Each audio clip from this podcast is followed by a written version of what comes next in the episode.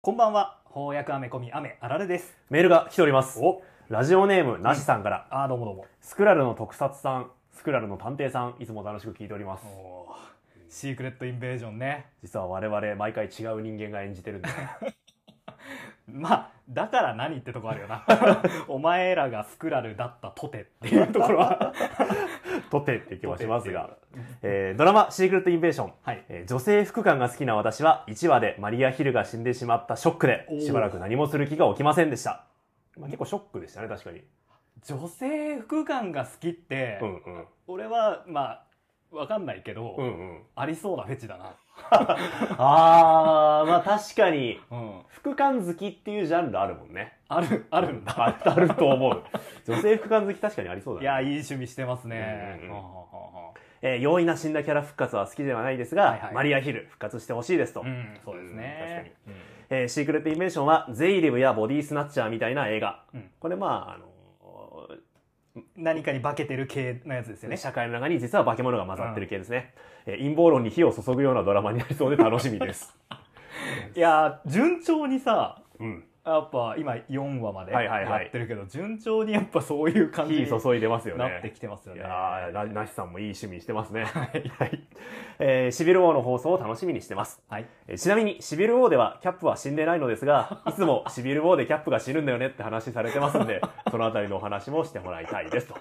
いうこと で。あーやっぱシビルをね、い読んだつこかとやりたいってね、話をしてて。読んだことないんだもんね。私はシビル王2は読んだんですけど、1はよく知りません。あの、もう正確に言うと、うんシビル王は最後、あの、キャップがうんうんうん投稿して、ほうほう。で、その、収監される間に、あ、そこで投稿するところでシビル王は終わって、へで収監される間にヴィランに殺されるっー。ていはあうはあはあはあ話なのでへでその後あのもしもこんな戦いがなかったらみたいなことをかんいかことであのトニーが、まあ、責任を感じちゃうみたいうんうんうんなくだりがあー。るんだってな、へだからなんとなく一連の流れうんうでんシビル王でキャップが死ぬっていつも言っちゃうんだけ どこれは正確ではないですね。ー私はシビル王の知識は、あの、あまたの解説書を読んだ継ぎはぎの知識で作られてる ので、まあ、シビル王があって、まあ、アメリカ社会がごちゃ混ぜになった時 にうん、まあ、キャップがなんだかんだで死んで、 そのごたごたの中で、まあ、なんとなくこういうの良くないよねっていう感じでシビル王が収まっていくんだと思ってたわ。うん、じゃやっぱやろう。 ね。ちゃんと読まなきゃダメだね。そうそうそう解説書ではこぼれ落ちるものもあるということで。はい。ということでですね、はいえーいずれやりますので、えーちょっと待っててください。はい、もう少々お待ちください。はい。えーもう一通お手紙来ております。はい。えーっと、ラジオネーム、うんアイライドさん。おあ違うな、アイライドと申しますさん。はい。えー僕の考えたビヨンド・ザ・スパイダーバースというおお、こ来とたで。来た来た来た。えー翻訳アメさん、アラルさん、こんばんは。はい。えー、アクロックスはスパイダーバースを見てきて、まあ、あまりの面白さうんに、初めてメールを送ってしまいましたと。ああ、そうですかというこ。とでやっぱこう、こうね、高まった思いをやっぱぶつけたいっていう気持ちあるもんね。たぎる気持ちを送っていただきました。んありがとうございますありがとうございます。えースパイダーバースの自作がどうなるか予想していました。おということでいいすねまあ、非常に長文がはあはあはあ送っていただいたんで、うんありがとうございます。ありがとうございます。まあ、ざっくりまとめ ると、うん。マイルス・モラレスうんが全ての可能イベントを達成して、グエンが死に、おおまあ、ミゲルを倒すとおいおうストーリーでした。すごいな。で、えっと、というのはいかがでしょうかというメールだったんですが、ちょっとこの後面白いなと思ってう、ん。えー絶対にないと思いますが、シークレットオリジンのないスーパーヒーローは危険という発想のもとで考えてみましたなるほどなるほどということで送られてきていて、あまあ、確かにマイルス・モラレスあ。うは、ん。もともと別アースというか別宇宙の出身だったこともあって、うん可能イベントは何一つ達成していないうんですよね。まあ、おじさん死んだけど。あおかしいんだけうど、ん。それを考えると確かに、やっぱその、カノイメントを経験してないっていうところが、もしかしたら三部作完結編のキーワードになってくるのおーか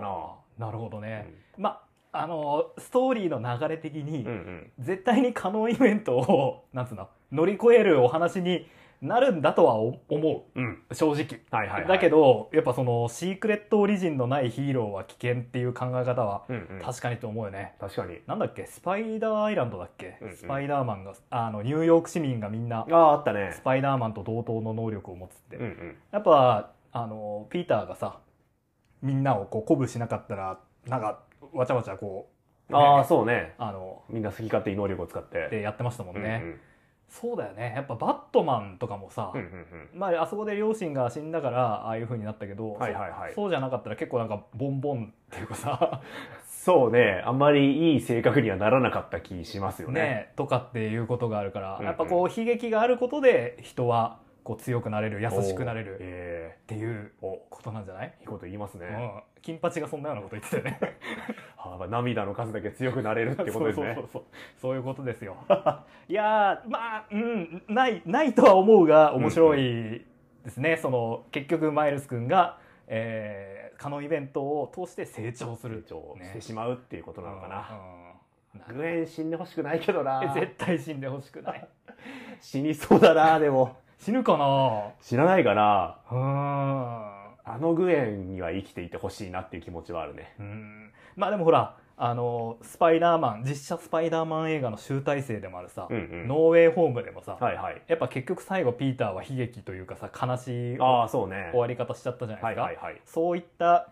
今までの全てのスパイダーマンの悲劇を乗り越えてお、ビヨンドしてほしいですよね。ああ、そうね。ハッピーエンドだったら、めちゃくちゃ感動しちゃうかもしれなねい。なんかあそういうとこスパイダーマンを乗り越えた作品になるよね。ねということで、はいい、やー楽しみっすね。楽しみですうね。ん完結編またぜひあの皆さんの考えた、こんなのはどうでしょうっていうねビヨンド・ザ・スパイダーバース、んぜひ送ってください。今しかできないです今らねしかできない。あもう公開されたら単なる妄言に変わっていくそのうで。そうそうそうよろしくお願いしますはい、はい、さらにもう一通、おお便り来ております。今週多いですねはい、うん、えーこれはちょっとラジオネームなかったんですが、はいえー作品のリクエストというわけではありませんが、今、YouTube でファスト映画ならぬファストアメコミが問題になっているようです。おアメコミを愛するお二人のご意見や、うんもっと事態に対して、アメコミ界隈が健全に活性化するようなメッセージをお願いします。ということで、すげえメッセージだなご存知ですかフうんァストアメコミ。 ああ知ってますよあのーあれですよねえっ、とまあ映画「ザ・フラッシうんうんうュん」公開にがあったから、ほうほうほう。あの今ほら絶版になっちゃってるヴィレッジの,、あのフあーラッシュポイントをはい。全編アップしただか全編朗読しただかみたいなへことがあっえ。てすごっ。まあちょっと話題になってるってことですはははね。ははただまあちょっとこの送ってくださった方には申し訳ないんだけど、はい。送り先間違ってますねアメコミ界隈が健全に活性化するためにね。 まずまず我々多分アメコミ界隈に営業力がないアメコミというか、まあ、ほ翻訳されたものしか読めないし、読んでないしね。あ、とその SNS とかうんうでん人と交流してないので、そうね。基本メール送ってくれた人にしか なんかなんつうの返せてないっていうか確かに。あとあのさっきもあったけど、うんあの間違ったこととか誤解したこととか垂れ流してるから 多分本気で好きな人は嫌いだと思う我確か々にのこと。あのファストアメコミ以上に嫌われている可能性は大いにある。ある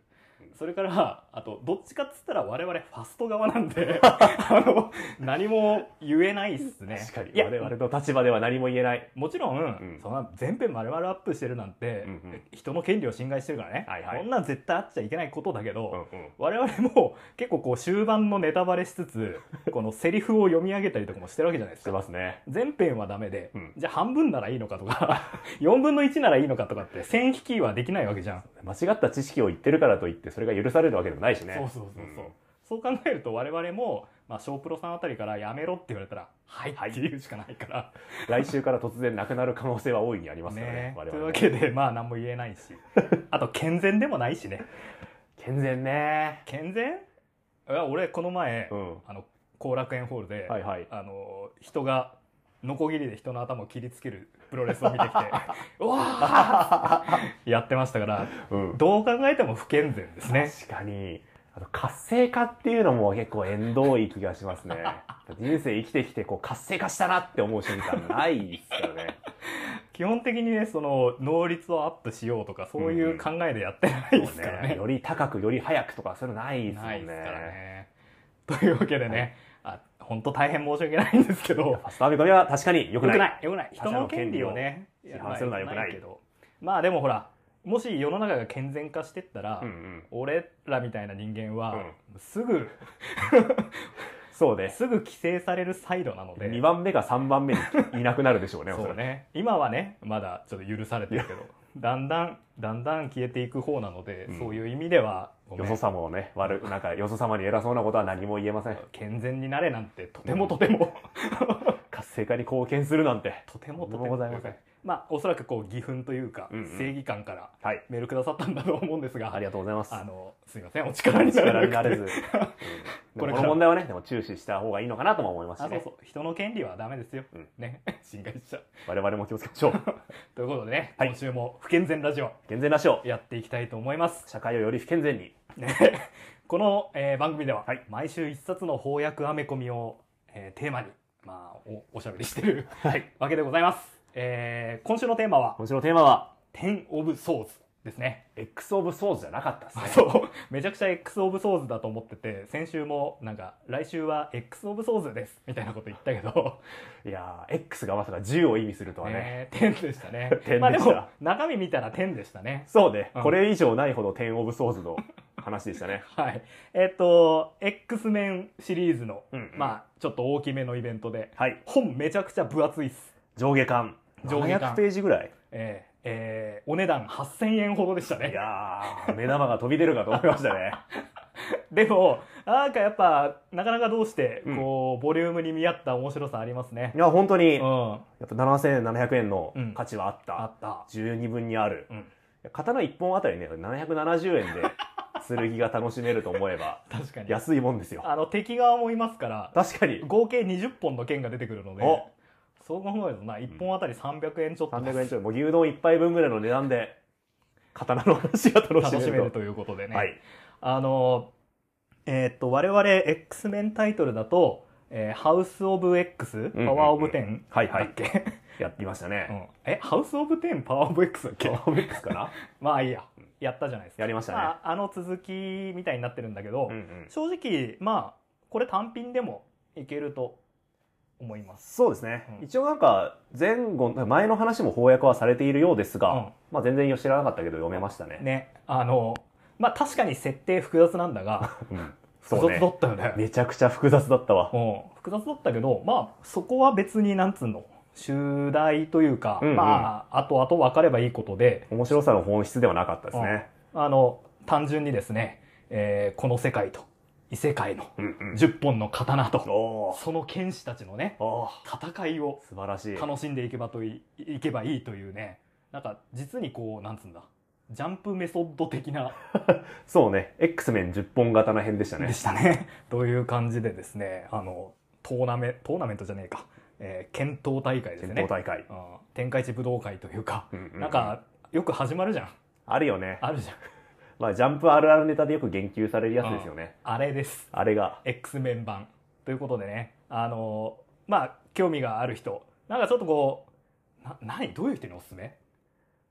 少年漫画っぽさはすごく感じましたねう。んだから、なんだろうな X メンっぽさってあったのか X メンあるあるとか私よく知らないから、そうあだなんまり言えないかな。なんかでまあもバトル漫画とか好きな人そうだは、ねいいんじゃないかな。うんやっぱ能力バトル漫画うに近い気がするな。ん、あと,、えっとウルヴァリン活躍しますし、はい はい。あとキャプテンブリテンが結構活躍全する然んでぶりで。ね、こんな人もね、いたんですね。そのあたりの活躍を読みたい人なんかは、んぜひぜひという感じですね、そうですね。はい、というわけで本日は「テン・オブ・ソーズ」を読んでいきますこの作品が始まった時点で、うんまあ、X メンたちというか、まあ、ミュータントミュータは、ントクラコアと呼ばれる、はいはいまあ、島ですよね。生きた島です生きねた島、島国を建国して、はいえその中でみんなが生活していたと。まあ、はい独立国家を運営してるんですよそうね。ですねところがこの実はクラコアという国は、はいはいはるか昔にうん引き裂かれた兄弟島うんっていうのか、うん引き裂かれたもう一つの島があった。はいそれが、えーアラッコとアラッコ呼ばれる島だったと。はいうんで、この二つの島が離れ離れに、まあ異世界というか別の宇宙に行ってしまってるんですね。はいでその二つのし世界がもう一度繋がろうとするときに、うんそのアラッコからうん様々な化け物たちがやってくると、うんで。これを何とかしなければならないというのが、まあ大まかなあらすじかな。そうですねあ合のってるかな、このあらすじ。いや合ってるでしょ、えっとクラコアは生きた島なんで、うんうんその自分の半身を取り戻したいっていう気持ちがあったんでね、うんうんうんだから異世界につながるゲートっていうのを、まあえーそのクラコア内に作らせて、はいはいはい。えーアラッコに行かす行くことを容認してたんだけど、えーそしたら逆にね向こうからアラッコの方から、うまあ、同じようなというか、まあ、化け物たちがこっちにやってこようとしてる侵と略。しようとしてるあこれはどうすればいいかって言った時に、えー、とちょうどアザーワールドっていうですね、うんうんその異世界同士の結節点みたいな場所があるんですね。そうね。あるんですようんあるんね。ですよ。で、そこの女王、えーサターナインがですうんね、うんよし、検討大会で決めようっつって お互い、えー10本の刀を持つ、えー剣士たちを出し合ってですねし合って、え戦いをして、うん勝った方が、うんもう一つの世界をもらっちゃおうと。ーそこの設定ね、うん最初の時めちゃくちゃ混乱しましたね。うあそうもう細かいところはいいから そんなもんかって思いながら読んでたけどねなんかハブ空港みたいなもんなんですよね。あいろんな世界飛んでいける場アザー所がワあーっルてド、ねそうそうそでうそのアザーワールドが、まあ、他の全ての世界を、まあ、統治してる面もあるから、何か問題が生じたらそのアザーワールドで、まあ、決済をするといううんうか、 んうんはいえー勝負を決めるという文化があるらしい、はいはいで今回は、まあ、10本刀をそれぞれ集めて、うんえーまあ、検討大会で決めましょううんというストーリーだったんですが、うんこのねうん情報量の多さ ねこのアザーワールドが、まあ、統治というかつながってるうん空港というかさうんそれぞれの国が全部出てくるんですけど、うんその解説の情報量と かさすごい量出てくるじゃないですか。すごい量出てきますね。あの、えっと、パワーオブ10、うんうんハウスオブ X、あの、もうそうだったけど、ジョナサン・ヒックマンのね、はいはい。作風として、うんあの、よくわからんピクトグラムと、 そうね。そあの、お話とお話の間に、すごいこう、文字の設う定そうそ集みたいなのがう。で、資料集があってあね。ってね、それがまた、アザーワールド全部でいくつあるんだっけ ?1,2,3,4,5,6,7,8,9,10,11,12 ぐらいあるのかなおうこう、車輪のようになってますよそうだね。あ、18か、全部で。おう結構あるな。 18個の世界が全部それぞれあって、うんそれぞれにちゃんと設定があってあって支配者がいて文化がいて、社会があるって、うん全部解説してくれるんでね、まあ面白いし読み応えあるんだけど最初やっぱ混乱しましたね。うんまあ、無視して構わないけそどうねね。あ の何の関係もなかったうん関係もないっていうか、まあ、知らなくても普通に楽しめましたね、まあ、もしかしたらこう隊員とか、うんうんそういうところでいろいろあるのかもしれないんですけど、そうね魅力的な国多かったですうね、んあの サモナー召喚士が出てくるんですけど、うんうん召喚士の設定とかもあって ねそうね、うん下級召喚士上級召喚士精霊集団とか上級魔獣を召喚できるとかあるんですけどおー一切関係なかったですね。サモナー要素あんま感じなかったですなんねかねまあそういうわけでただやっぱりそういうのがあるとこう世界観に奥行きが、うんうんうん、ね生まれますよね。なるほどなるほど、うん指輪物語と一緒ですよねやっぱ世界設定から詰めていくことであ読者の想像力、あはいはい。たたくさんの二次創作が生まれていくとはいはいいうことですかね。最初に「指輪物語の」あの小説んうん本読んだ時びっくりしたもんななんかタバコみたいタバコみたいな草の説明から始まるよ ねそれが奥行きにうんつながっていくんですかね。えー、これなんか後々出てくる大事なアイテムなのかなと思って読,、読むよとりあえずはい読むんだけど、別にだったよねはあすごいぜあれ、なんだっけな。白芸かなんか読んだ時もそれ感じましたね。メルビルのメルビルの。うんあれも最初ずーっとその捕鯨船の話とかなんかはい社会の説明ずっと続くんだよはね。いはいはいはでもそれがまあ奥行きにつながっていくのかな。 今の例え話は違ったかもしれない が。いまあ分からんでももしかしたらやっぱほらういすごいこうアメコミとかいろんなことに造形が深い人は、うんうんおーおーなるほどねってなってんのかもしれない確かに。我々の読みが浅いだけかもしれない何も知らんからうん思ってるだけかもかしれもなしいれないけどね。ねただやっぱそのえっ、とまあ予言に従って、うんうん。えー10本の刀とその使い手たちを探していくっていう前半のパート、はいはいはい面。白かったですね、面白かったね。うんまあ、剣士が誰になるのかは分からん、まあ、予言は出されてるんですが、うんそれが具体的に誰を指すのかが分からなわいからないで一人ずつ仲間が集まってくるという展開、はいまあ、実に少年漫画的なはい感じなんですが、えー、とこちら側というか、まあ、そのミュータント、うんクラコアサイドで最初にあの剣士として出てくるのが、えーマジックちゃんでしたね。マジックちゃん、はいええーと魔剣ソウソウルブレードだっけな、はい魔剣使いですまあ、ね剣使いですね。あの予言の中でですね、えーなんだっけ、おなんかお幼い日をこう吹っ飛ばされたみたいな説明ありましたよね。六、なんだっけ、えーろく、六年間ぐらいなんかあれだよね、リンボ、地そう獄、ね地獄みたいなところに、えー連れてかれちゃってマジックちゃんは。でひみんなが助けに行ったら。こっちでは一瞬だったけど向こうでは6年経ってたっていう苦労人です苦ね労人ですよねあーかっこいいですね俺マジックちゃん好きですねそうマジックちゃん推しう、んえー、二人目がうんウルヴァリンですねウルヴァリンまあ、ウルヴァリン今回良かったですね超良かった、 あのまあもちろんねウルヴァリンって剣士じゃないじゃないですかそうスインねっていうあの爪で戦爪キャラですうねけど、今回ね、え ー、妖刀村正を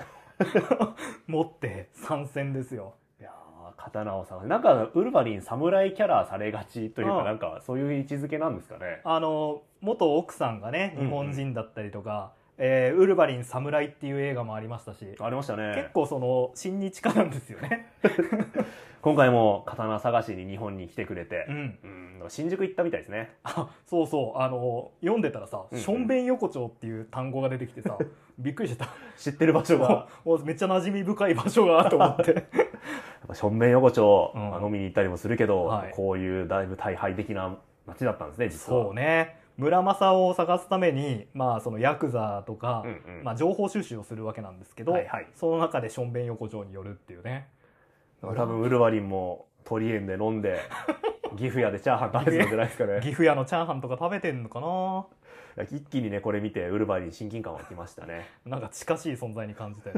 あと村正の設定も良かったですねあれは そうねあのまあねもう妖刀村正って言ったら「うんファイナルファンタジー」ほうほう「ほ名探偵コナンう」はいはい刀剣乱舞」にも東いる京ラムにもいますねあーやっぱもうメジャー・オブ・メジャーですよね確かにメジャーオブメジャうーん、唯一知ってる日本刀かもしれないわねえあのまあ村正という刀工が作ったうんうん刀なわけなんですけれども今回その刀工村正どこにいるかっつうとはい地獄にいました ねやっぱ妖刀作るような人は地獄行きなんですかねあー悪魔になんかあの武器を作らされてましたね、うんえっとこれはそのさっき言ったあの幕間の、えー設定資料の部分で語られてたんですけど、うん、はいはい村正はこう魂を、うんうんうんえーなんつうの家事に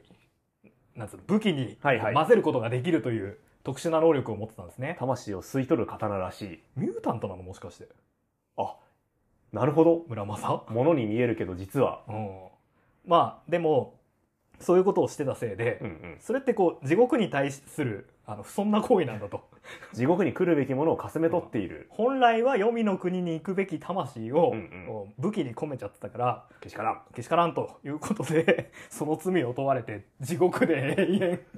武器を作らされてるっていう設定でしたね。生かす生かすよ生ねかすまあそんなことこんなで、えーウルヴァリンは地獄まで 村正を取りに行くわけですね。刀を取りに行って、うんこれ刀の設定も一本一本ちゃんと幕間に説明されていくのすごいよねいいですね。少年心くすぐるよねはい。武器設定3人目ストーブはい、うわこれ一人一人語ってったら時間なくなっちゃうけやどばいストーンまでは行きたいですねストームはねご存知あの天候をあら操るうんうん X メンのキャラクターですけれども、えーっとかつてブラックパンサーと結婚してたんですね、はいはいティシャルと結婚していた、うん、別れてたんですねね、離婚してたの初めて知りました なんで、えー彼女は、えーワワカンダのうんうん国宝とされている剣を 譲り受けに行くという話でしたね、これ読んでてちょっと思ったんですけど、やっぱなんかもうちょっとお前ら仲良くしろよってこのまあ X メンを読む時に毎回うっすら思うことなんですけど、うん、今回の件も、まあ、ティシャラと多分話し合えば貸してもらえそうな雰囲気だいぶあるんですけど、うんまあ、今回ストームはどうせダメだろうということで、うん私には世界を守る義務があるんだ的なことを言って、えーまあ、ワガンダに侵入して国宝を盗み取るんですけど、うんもうちょっとさなんか コミュニケーションをもうちょっとしろよって。ねえもう仲間同士でやんなくともって感じそうだねそうそうそういう言うとる場合かっていう、うんそういう時こそほうれん草じゃんってわかんだもさそんなに分かってくれないかなって感じだよね、うんうんだってね世界の危機なわけですし、だいぶこの世界の人たち世界の危機経験してるはずだからさ、うん剣ぐらい貸してくれんじゃねえかな、うんまあだからね義理の妹や義理のお母さんとめちゃくちゃぶつかりながら「うんうん烈空の剣」っていう レックそうね名前レックの剣でしたねワガンダの国宝をねすげうんえ持ってきますねいやーこれマジ一人一人紹介して10人全部紹介してんだけどまあそれこそファストファストアアメメココミミににななっっててししまうまうんでえーじゃああと一人ずつぐらいお気に入りを紹介してうんおきましょうか、どうぞどうぞ私いいですかいいよ私ね、一番というか今回読んでてうんよかったのはやっぱサイファーですねおーサイファー正直サイファーって全然知らんキャラでさえーっとクラコアとあてかなんだコミュニケんなんだ言語能力がめちゃくちゃ高いそうね言葉が得意なミュータントミュータントコミュニケコミュ力の高いミュータントっていうやつなんですけどそのコミュ力を生かして、まあ、クラクワとコミュニケーションができるうっん、ていうやつなんですよね、うんうん多分パワーオブ X でも出てきた出てきましたね出てきましたねうんだから正直それぐらいの知識しかなかったので、なんなんもうキャラとして認識すらしてなかったんですけど、うん本当なんか通訳する装置みたいな感じに思ってたんですけど、うん今回彼のなんか人物像の深掘りがされていてされてましたね。うんえどうやら彼は、まあ、彼の右腕にはまあウォーロックと呼ばれる人工生命体が取り付いていて、はいはいそのウォーロックが、まあ、刀になって、はいえーまあ、戦うことができるとうんいうキャラクター、まうんあこの右腕がちょっと特殊能力持ちっていう設定がもうちょっとグッとく るし、中二心を中二心をくすぐくるすしぐりますかね。あと彼自身はやっぱコミュ力のミュータントなんで、うんあの暴力というかさあ、そうそうそうそう。戦い苦手なんですよね戦闘員じゃないんで、圧倒的に、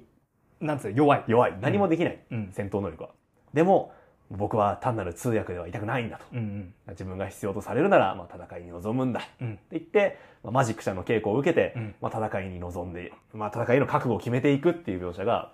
多分23話のすごい短編として描かれるんだけど結構私には刺さりましたね。そうか。いや、いいキャラだってね。あの、このお話における成長枠というあか、そうね成長少年枠でしたね。少年枠でしたね。ヤヒコです よ。弥彦枠でした。ヤヒコ枠です。あとこれはすごく言いたいのが、んそのオーロックじゃなかったサイファーの話うのん。この絵がさ、うん。変わるじゃないですか、うんうん絵柄がこの絵柄めちゃくちゃおおしゃれだなってー思ないるましほたどねね。はいはいはい。サイファーサイファーじゃなかったウォーロックうん。人工生命体、うん。あ最初こ私こいつアダム・ウォーロックだと思ってすごい混乱したんですけど 人工生命体だし ね。アダム・ウォーロックではない方のウォーロックてか2人いるらしいねウォーロックオーロック二人いるんだね。でこっちの方のウォーロックのデザインとかすごい活かしててね、あなんかおしゃれだなって思いまし確たかねに確かに。うん。おしゃれおしゃれ。そういう意味では彼を応援したくなりまはいしはいた、はい、私はそうですねあんまりぶっちゃけ活躍しなかったんだけど、うんゴーゴン、えーゴーゴン彼一人だけ二刀流なんうですんねよねなんか欲張りキャラですよね あのなんか知んないけど「10人10人」とかタイトルも「10オブソーズ」なのでさ、うんうんあの えーっとクラコア側の剣士9人で したよね一人足りないやっぱ10件さえあればよかったんだね剣が10本ウォーロックが1カウントなのかなああそういうことかそういうことかなウォールアバーそうか物でもいいのかまあ、えー ということで、えー二刀流キャラがいるんだけど、うんうんなん何をなんと何と何の剣を使うかっていうと、はいえー草薙の剣とゴッドキラーっていうのを使うんですよ。欲張り欲張りでこれもまたやっぱこの幕間の部分で、うんうんあのどういう剣かって説明されてるんだけど、はいはいはい、あのギリシャ神と日本神の、うんうん戦争において ゼウスとアマツミカボシがそれぞれ名前を持たぬ都市に完璧な武器を使ってくれるように依頼したそこで誕生したのが草薙の剣とゴッドキラーだと熱いねまずまさかねギリシャ神と日本の神々が戦うエピ戦ソード、争ね、をしてたとはね これなんか解説読むと実際にあった話っぽい よねうんあの、えー実際に実際にあったというえー かとそのマーベルユニバースではねすごいよねすごいよねもしかしたら「古事記」とか丁寧に読んでいくとあるかもしれないおおこのエピソードう確 かにゴッドキーラーが出てきているのかもしれないでこの二振りの剣をねうんうん使うちょっと荷が重いよねせ10人とかまあ9人剣士がいてうん全然それぞれのキャラ立ってますもんねすごいまああとは、えー有名どころで言うとうんアうんポコリプスとか、はいはいはい、まあそういう人たちがですね、えー代表としてこう出てくるんですけど、うんうんまあ、対するあの荒っ子側のはい敵の剣士もね基本的にこれ全員このお話で初登場のキャラですよねあそうですね解説書によるとほとんど全員初登場キャラキャラサモナーぐらいですか、ああ、サモナーはそっかそっか。X メンシリーズで前からいたのか。うんうん、あの、めちゃくちゃキャラ立ってますよね。 みんないいキャラしてんだよねこいつらが集まってくるエピソードを、うんまあ本当に数ページで、こう、ちゃんとやってくれるんですけど、はいはい はいまあいいキャラしてるんですよね。あのバキのね地下、あのバキのトーナあ最大トーナメ最大トーナントメントのあれを彷彿とさせるようなキャラ紹介でしたね荒っ子側のキャラクターで誰が好きですかあ僕はやっぱ、無敗のイスカですね。かる無敗のイスカーめっちゃ良かったね無敗のイスカは、えーその名の通り、うんうんえー無敗っていう能力。 最高最高最高あの、かつて、その、えー、アラッコと、えー、あ、おっから まあ、よくわかんないけなるほど、どまあ、とクラにコかアからうく、んこう戦いが起こった時にね、うんえー最初は味方側にいたんですけど、うんはい途中で裏切るんですよね。うんうん無敗なんで、こいつがついた側が勝つっていうことになるんですね必ず勝ち馬に乗る。あの、なんかこの、それぞれの剣士が集合してさうんうん。大会の前日なんかみんなで食事会みああたー、やいるなね。やるんですけど なんかそこですげえつまんないゲームなんかちょっとしたゲームみたいなのをはいはいはい。本当にあんた無敗なのみたいなノリで やらされるんですけどうんうちゃん。と無敗っていうねこのくだり、すごいいい話だよね。あの目隠なんだ、えっとどこにコインが入ってるかゲうんうんームみたいなのとかしてさ、あ、本当に全部当ててる。 本当に無敗なんだっていうね、マジックちゃんと、あと、あれか、えっと、ケーブルケーブル、の3人で ね、うん、なんかちょっとしたミニゲーム大会やってるんですけど、このエピソードいいよいいでね。すねそっかそうだねクラコハ側はケーブルもいるしまあうん結構有名どころいるんだな豪華なんかケーブルもさいつの間にか若くなってましたね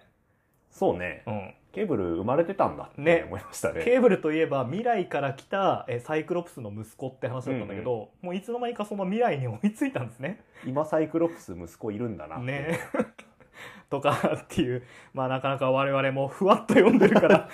知らんうちに知らんキャラが知らんようになってるっていう感じですね。 いやーなかなか私好きなのは彼ですね。うんあの、アヌビス神のあ格好をしている。えっ、とどっちだっけですじゃなくてですかな。おうですかうん。あのアポコリプスって、えー、と黙示録って意味ですね、うんうん。でフォーホースメンツってあの4人四の騎士だよね、 4騎士いますよねなんだっけし死疫病疫病死戦戦争争飢餓あ飢餓かだっけ確か、ねという4人の、まあ、子供たちがいるんでねそのうちの1人そ一人まあ見た目は完全にエジプトのあのアヌビス神のはい狼の着ぐるみというか、はいはいこれ後々実は仮面だったって分かってすごいびっくりしたんです けどこう、こういう顔かと。こういうやつかと思ったらうんどうやら仮面だったんですけど、彼すごい私好きですね、はいはいはい。あのーまあ、まず彼にいいなって思ったのが、うん途中でそのアザーワールドの女王の手によって、あの特に脈絡なく子犬の姿にされるっていうくだりがあるんですよね あったあった。可愛かった。頭身が下がっバラコとて。クラコアのね、こう戦争が始まった時に、そのアザーワールドの女王がこう、止めると。うん。で、その時の、まあ、一つの見せしめとして、アヌビス神を、まあ、デスを子犬にするってシーンがあって、あ、こいつこういう人種なのかなと思ったら、まあ、後で仮面だったらよかったんですけど、この謎の子犬化はちょっと燃えましたね。 可愛らしくなってて。まあ別にその、あの、これが顔かどうかみたいなのは大した問題じゃなくて、普通に食事するシーンで仮面外すんですけ ど。こっちが勝手にね、あの、獣人だと思って獣人キャャラだと思っちゃったんですけどね。あと彼がこう獣人キャラっぽいなって思ったのは、あのストームと、なんかこれもよくわかんないけど、恋愛関係に一瞬なるんですよ、ね。ああ、なんかダンスしてましためね。っちゃいい雰囲気になるんですけど、うんやっぱストームってこういうやつ好きなんだなとも思いましたよね黒くて、黒くて動物のやっぱ獣キャラ好きなのか なパンサーとブラックか、パンサーとかアヌビスとあかと。ウルヴァリンとも昔付き合ってたみたいなことが書いてあったかはいはいはいはらいやっぱそういう獣系のやつ が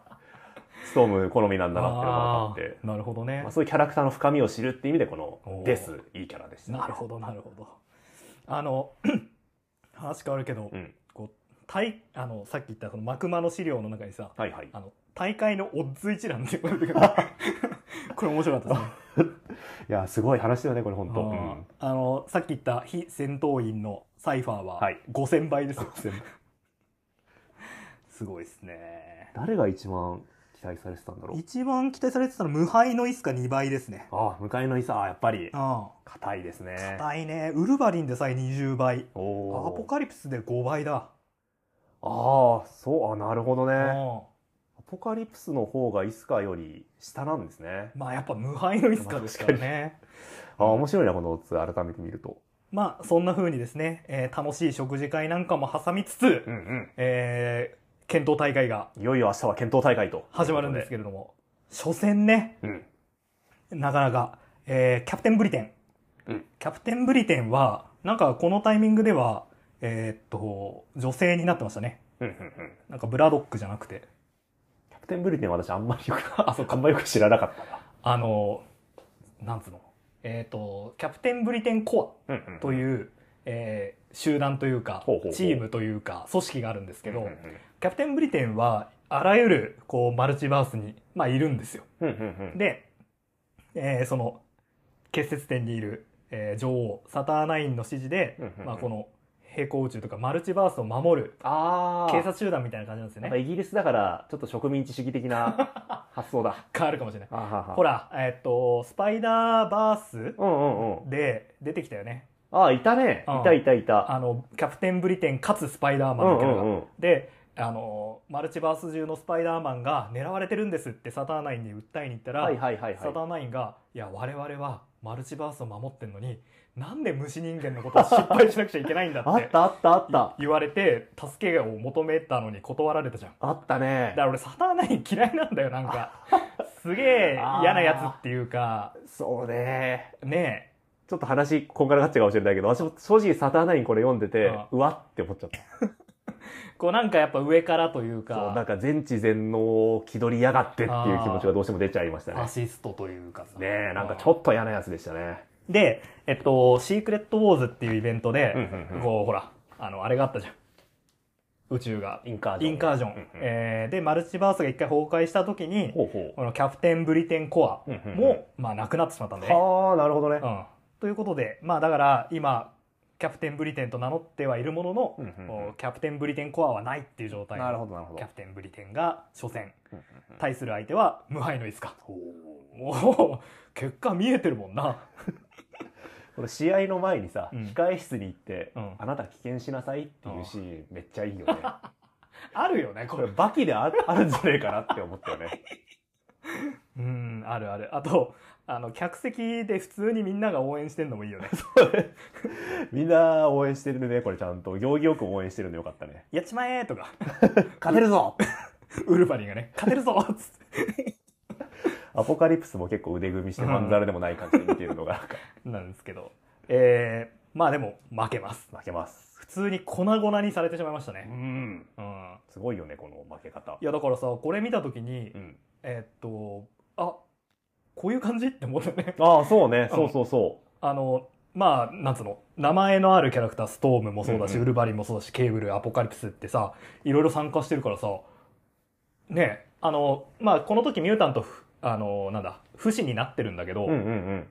ここで死ぬと復活できないっていうのが丁寧にねああ、そうそうそう。序盤に語られてたから、この設定も天才的ですよね。おうあなるほどっていう思ったよねバトル展開。うんあキャラ死ぬんだ。うん、うわーこれきつって思ったらうんうん。初戦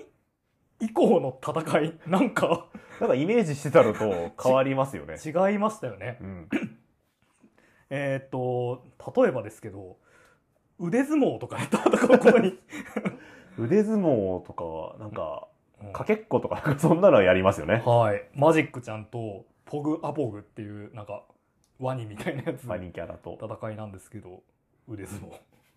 だったりあとあの死んだ方が勝ちとかっていうゲームあ ったり、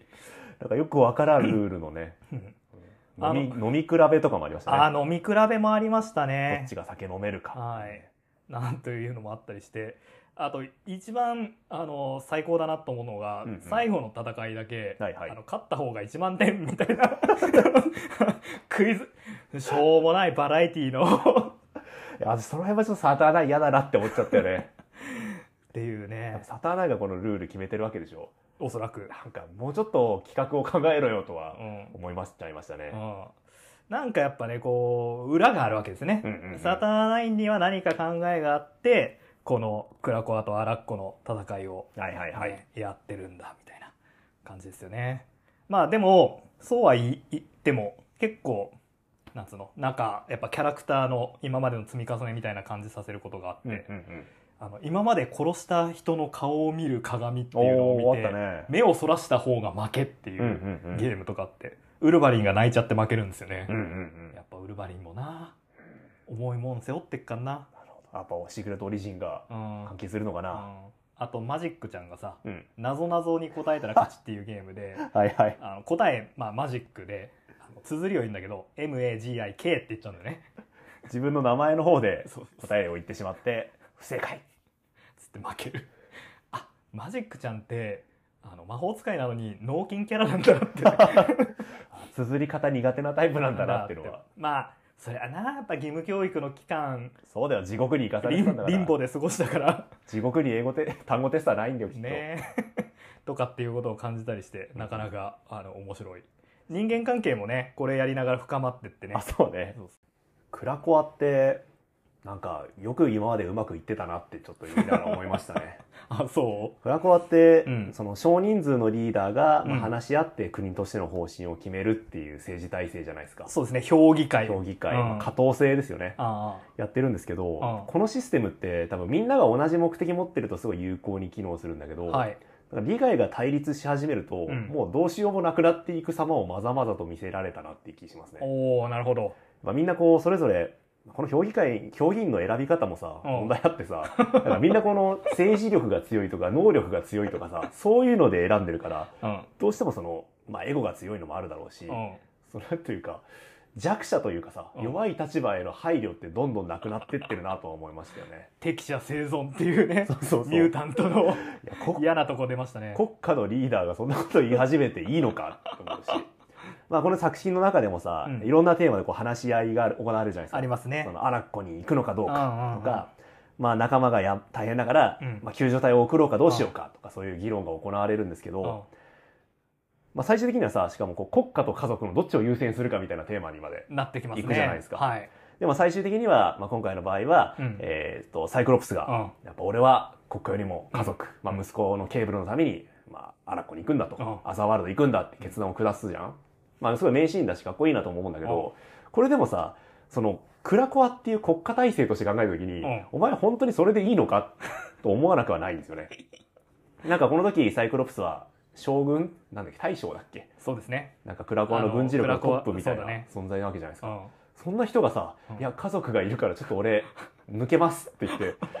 クラコはやめて異世界に行ってしまうっていうのは、なんか大丈夫かこいつらってうん思っちゃいますよね。いやそれはさ、確かに評議会のやつらはパワーが強いからいいと思うんですよ。うんそれはお前らはいいだろうけどさって。多分クラコアには能力のないミュータントとかも多分いるわけじゃん。そうだねそれこそサイファーみたいなサイファーとかさ、いるわけだよねなんか水をお湯にしますとかさ、はいはいはいなんかそういうようなやつらも多分いるはずなのにあ、なんかそいつらをほっといて、いやちうんょっと家族いるんでっていうのは、怖って思っちゃいましたね。ー確かにまあ まあでもなんまあそのサイクロプスがさ、うんうん。あの戦いに行くシーンはちょっとかっこよかったそう、めっちゃいいシーンで すね。あのこの評議会がクラコア国家の政府ならば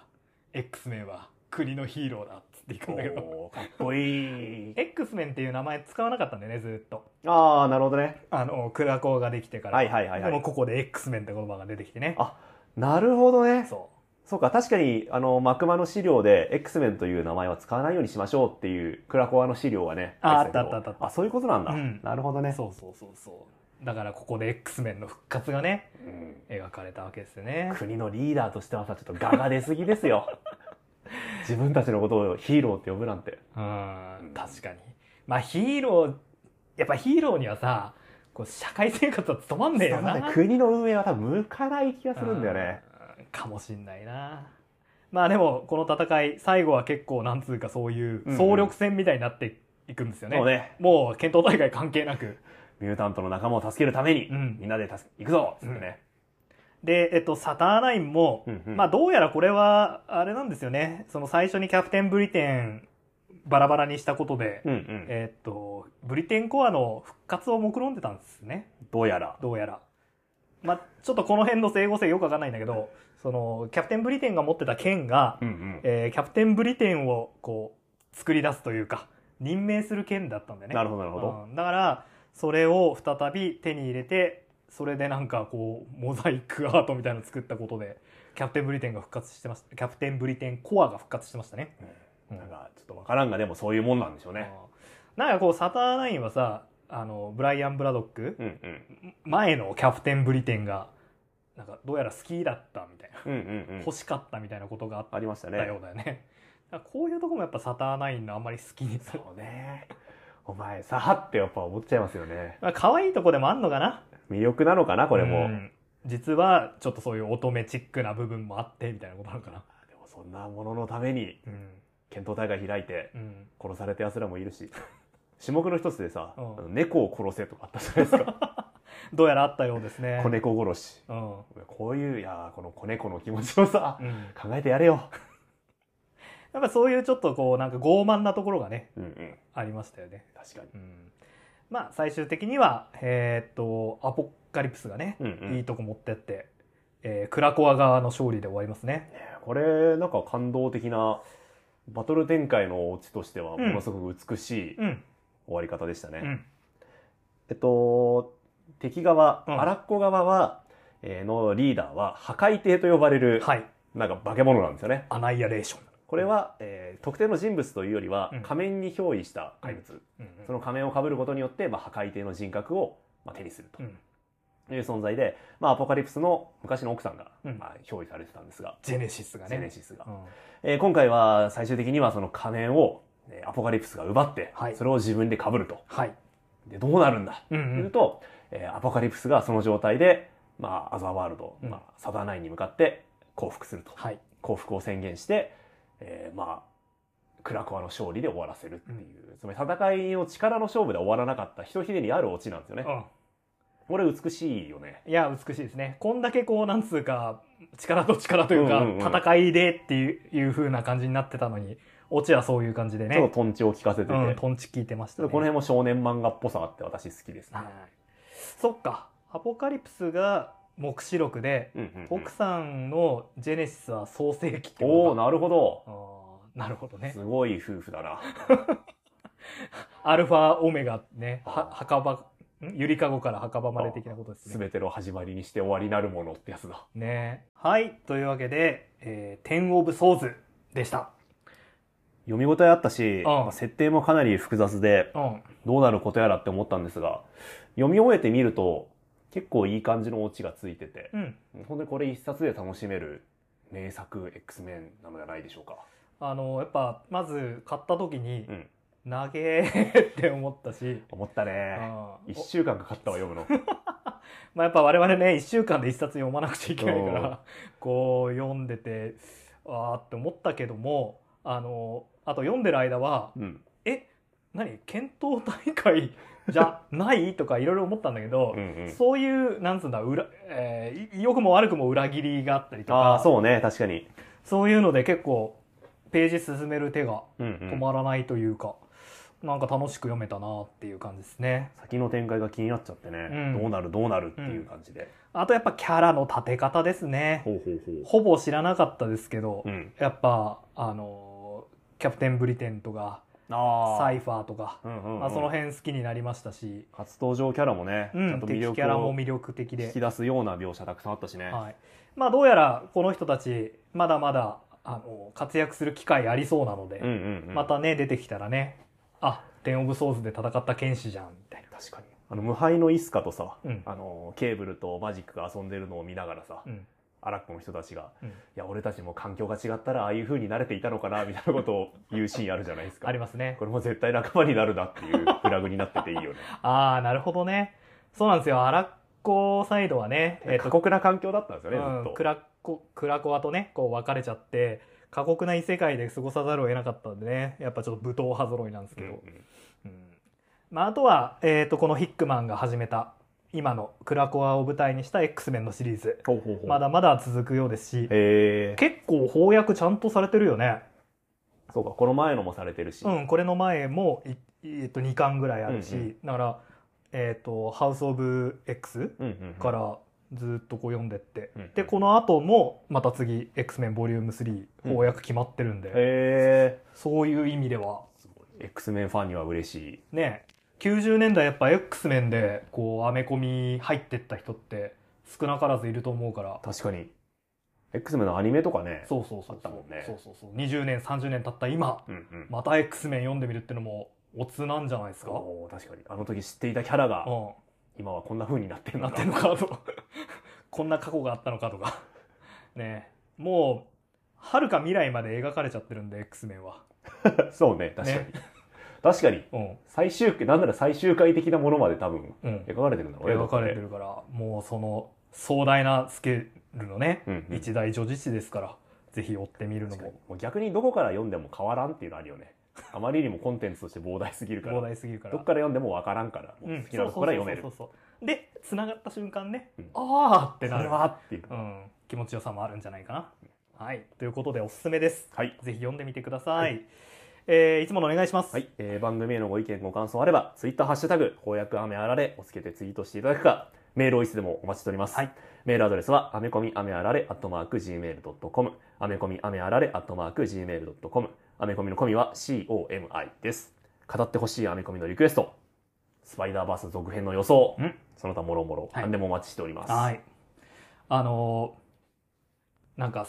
冒頭でさ、うんうん。アメコミ界隈に我々はいないみたいな話したんだけど、うんやっぱこうハッシュタグ悪いなと思っててほうほう「ハッシュタグ翻訳雨あられ」じゃん、ほう。うん。アメコミ入れるべきだったわ、あー、なるほうん、ど。ハッシュタグアメコミ雨あられにしといたら、うんうんアメコミで検索した人がさなるほど。引っかかるじゃん確かに。でも逆に思うことがあって、うんうん。そんなに多くの人に聞かれなくてもいいかなってアメコミガチ勢に聞かれたら普通に怒られそ うで怖いなっていうのもあるな。でひひっそりとねっそりと。あのこの前さ、うんさ冒頭でも言ったけど後楽園ホールでさ、はいはいプロレス見てきたんですけど、ほうほあの葛西潤エル・デスペラード組対うんうんジョン・モクスリー、えーホミサイド組っていう試合を見てきたんだけど、葛西潤っていうのはデスマッチをやるデスマッチのカリスマで、えーまあ、イインディーう。はあのはあはあもうすごい人なんですよ。で一方でジョン・モクスリーっていうのは、うん WWE ですすごい活躍してた、えーまあ、メジャーのスーパースターなんですうよ。んうんうんでこの2人が、まあ、そのリング上で向き合うんだけど、うんあのインディーの葛西潤が出てきた時の会場の爆発っぷりって言ったらすごくて。えー。カッサーえーってもう1500人の 思ったんだけどああこれ1500人だからこの熱であってはいはいはい。 2万人のドームだったら多分モックスリーが勝つんですよああ、なるほどね。あはいはいはいはい。わかる気がする。わかるああだあかああら我々みたいな不健全なやつらあはああやっぱ小規模でやった方が熱が出るんですよああ、後楽園ホール限界かな。ああ行楽いやーあもっと言うと、うんあの新宿フェイスっていう、はいはいなんかもうすごい 狭い会場とか、うんうんあの新木場ファーストリングとかってのがあったりするおうまあそのぐらいでいいんじゃないですか。ね。地下駐車場から始めようか。あ、そうそうそうそう。ね ということでね、はいあの、えー、なんだっけ、えー、ハードコアドインディー激闘狩りラジオとしてね、 細々とそうすと。やっていけたらいいなと思ってます。来週も不健全に行きましょう。はい、えー、来週は、えー、あれですね、ハワード・ザ・ダック。あ、ハワーズダック。はい。はい。えーっと、翻訳出てますし、うんうん。映画についてそうですね。いっぱい語れたらなと。思っておりますので映画見るその手段がなんだっけえー iTunes なら iTunes 見れるっぽい。なな、うん、なので iTunes で、えーレンタルして見るかまあブルーレイ買うか、なんか、まあ、レンタル屋さんあって言ったらありそうだけどあーね。レンタル屋さんねレンタル屋さん行ってかなくなったなもうないね。見なくなっちゃったね。ないあーどんどん潰れてるしツタヤとかハワード・ザ・ダックの映画って多分レンタル屋さんにちょうどこう、ぴったりくる作品だよ ね。そうね80年代映画でねまたいいと思いますよ、うんなんかそういうちょっとノスタルジックなというか確かに。うんということでね、あの、来週もぜひぜひ、あの、聞いていただければと思います。はい。それではまた来週、さようなら。バイバイ。いろんな剣出てきたじゃん。出てきました。まあ、20本。まあそうね、20本。あんまり武器生かされなかったよね。確かに、あの、草薙の剣だからなんだって 感じでしたね。ゴッドキラーの特に何にもなく、なんなら、ウォーロックですらそんなに生かされ生ず、かされず。村正2本もあったのにう、ん。特に交わることもなく終わったしね。あの、手に入れるまでがピークうんでしたね。うん。別に他の刀でもなんとかなったのでは。そもそも刀で縛った意味とはって思うけど。ああ、確かに。でもやっぱあれかキャプテンブリテンってさ、イギリスはいはいはいモチーフだからさ、やっぱこう何ほらあ、肩に肩に剣を置いてあるある。サーのはい称はい号はいみたいなやつあるよね、うんうん。なやっぱ剣必要だったのかな結構あれだよねあのブリテンの物語だってね ああ、そうね。全体を通して、確かに。うん、あそうするとこの X っていうのもうんうん。なんとなくユニオンジャックに あ見えてきましたね。